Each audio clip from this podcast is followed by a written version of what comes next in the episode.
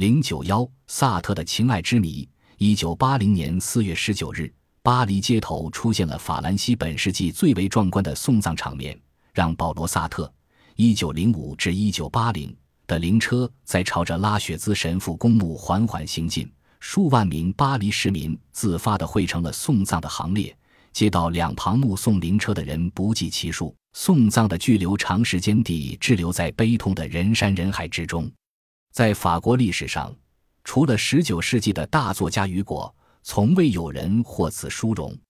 与此同时，唁电和致哀信像雪片一样送到西蒙娜·德波伏瓦的寓所。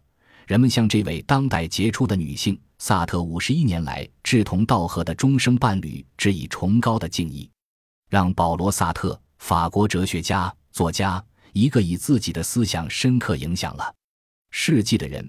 主张人自己的存在由人自己决定，认为人可以按照自己的意志能过绝对的自由选择的生活，宣称存在先于本质。他的这种观点在哲学上叫做存在主义。萨特喜欢用小说、戏剧的形式来宣传他的哲学思想，这种作品被称作存在主义文学。萨特是存在主义文学的代表作家之一。萨特幼年丧父。和母亲寄居在外祖父家里，这种寄人篱下的生活形成他极其敏感的神经。在他的自传里，曾有这样的一段描述：在我正一剑刺刀假想敌人时，外祖父回来了，母亲停止了弹琴，而我则跑向外祖父，帮他拿东西，并且关心地问长问短。由于心理上感觉自己的地位低下，从而使他对弱小者充满了同情心。这也许是他后来倡导人道主义的原因之一吧。基于此，萨特被誉为二十世纪人类的良心。而对于幼年丧父，萨特后来则说，这给了他自由。他从没有遇到过权威和崇拜的对象，这也许是他后来形成自由选择的哲学观的一个重要原因吧。萨特从小受到良好的文化熏陶，因为萨特的童年几乎是在他外祖父的书房里度过的。一九二四年，萨特考入巴黎高等师范学校。在这所法兰西文化巨人的摇篮中，萨特与阿隆等是同学。这些思想界的风云人物成为萨特的终生朋友和对手。二十年代，伯格森的学说把萨特引进哲学的殿堂。与此同时，他也受到笛卡尔的哲学影响。大学期间，他广泛涉猎马克思、弗洛伊德、尼采等人的著作。毕业后，参加教师学前会考，以第一名的成绩取得哲学教师资格，并结识了名列第二的波伏娃。从此，他们成为志同道合的终身伴侣。萨特一九三一至一九三三年在外省任中学教师，一九三三年到德国研究胡塞尔学说，开始形成自己的存在主义哲学思想体系。一九三四年继续任教，并开始写作。一九三九年应征入伍。一九四零年在前线被俘，一九四一年侥幸或是回到巴黎参加抵抗运动。从此，萨特倡导介入文学，创办《现代》杂志，试图用存在主义观点研究社会、政治、哲学和文学。五十年代以后，萨特进入最为政治化时期，对国内外一系列重大问题都表明了鲜明的立场。他的杰出政治活动。为他赢得了二十世纪人类的良心的巨大声誉。晚年，萨特失明，不得不告别长达半个世纪的创作生涯，以谈话方式继续自己的理论活动，直到逝世。对社会的深刻批判一直是萨特的主题。萨特对心理的描写则体现了人类某些共同的东西。他描写了死神形象以及一个黑咕隆咚的地窖。普卢的反应是感到特别孤独和恐怖，一阵眼花目眩。我转过身，大声叫喊着逃跑了。这段描述体现了人们一种对死亡的本能恐惧，以及对个体存在的孤独感与恐惧感。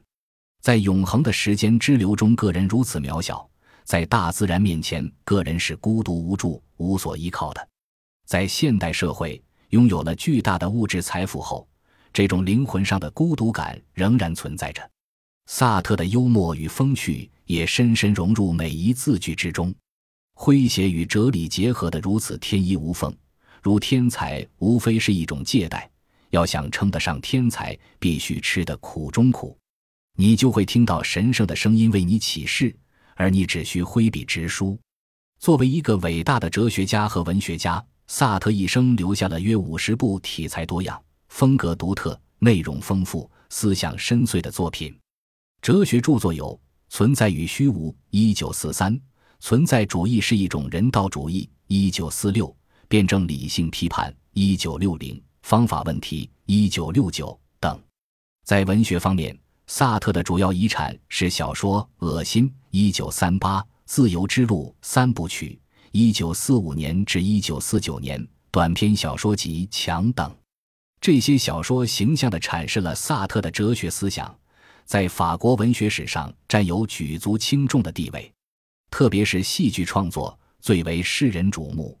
萨特生前发表了十一个剧本，其中《苍蝇》和《禁闭》（一九四四）。被誉为现代戏剧的经典式作品。此外，他还写了大量的文艺评论、政论、杂文等。一九六四年，因为他那思想丰富、充满自由气息和探求真理精神的作品，已对我们时代发生了深远影响。瑞典科学院授予萨特诺贝尔文学奖，但萨特拒绝接受，理由是：“我一向谢绝一切来自官方的荣誉。”在萨特的一生中有两个战场。作为一个积极介入政治生活的作家，萨特在四十年代后期曾是美国的欣赏者。冷战开始后，他站在了苏联一边，把人类的希望寄托在东方社会主义阵营。基于这个立场，他在五十年代积极地反对法国对阿尔及利亚和越南所进行的殖民战争。七十年代末，他为越南难民的命运东奔西走，甚至不惜求助他一生都鄙视的政权机构。他喜欢功名，但蔑视权势，他因此而拒绝了诺贝尔文学奖。也许是对自己在二战中的被动立场的一种反叛，萨特在后来的政治斗争中始终以激进的立场，毫无条件地站在弱者的一边，有时不惜让自己成为笑柄。他是二十世纪的堂吉诃德。他在童年和少年时代为自己设定的剑客的角色，实际上伴随了他一生。他是一个彻头彻尾的理想主义者，一个人类精神荒漠上的浪漫诗人。萨特一生的另一个战场便是女人。他一生未正式结婚，因为他讨厌任何形式的束缚。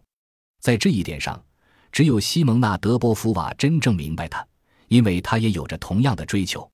他们之间的情感关系只能以其自身的力量和持续时间来维持。而不是靠任何其他东西来使其正式化，这是他们最初就达成的共识。尽管萨特的花心让他一生蒙受了不少痛苦，但他坚强的意志使他始终没有被压倒。与萨特正好相反，西蒙娜具有一部分男性的性格。他从一开始便明白了，他不是唯一的。那么他所能做的，要么离开萨特，去成为一个平庸男人的唯一，要么就成为那个不可替代的人。他那不屈的性格和勃勃的野心，使他选择了后者。萨特和波伏瓦的契约式爱情被称为二十世纪最奇特的爱情故事。他们的结合是建立在他们所标榜的相互尊重个性和各自独立自由理论的基础上的。他们从未宣布过结婚，但实际上共同生活了五十一年，直到一九八零年萨特去世。他们虽然在一起生活。但各自又保留着自己的住宅。当然，他们的爱情也经历过波折，但这并未破坏两人之间的永恒关系。萨特晚年重病缠身。一九八零年四月十五日晚九点，七十五岁的法国哲学家、作家让·伊·保罗·萨特在巴黎博鲁塞医院去世。而导致他病情加重的一个原因是他的吸烟不节制。由于重病缠身。医生告诫他必须戒烟才能推迟死亡，但他竟说：“不能吸烟的生活是没有价值的生活。”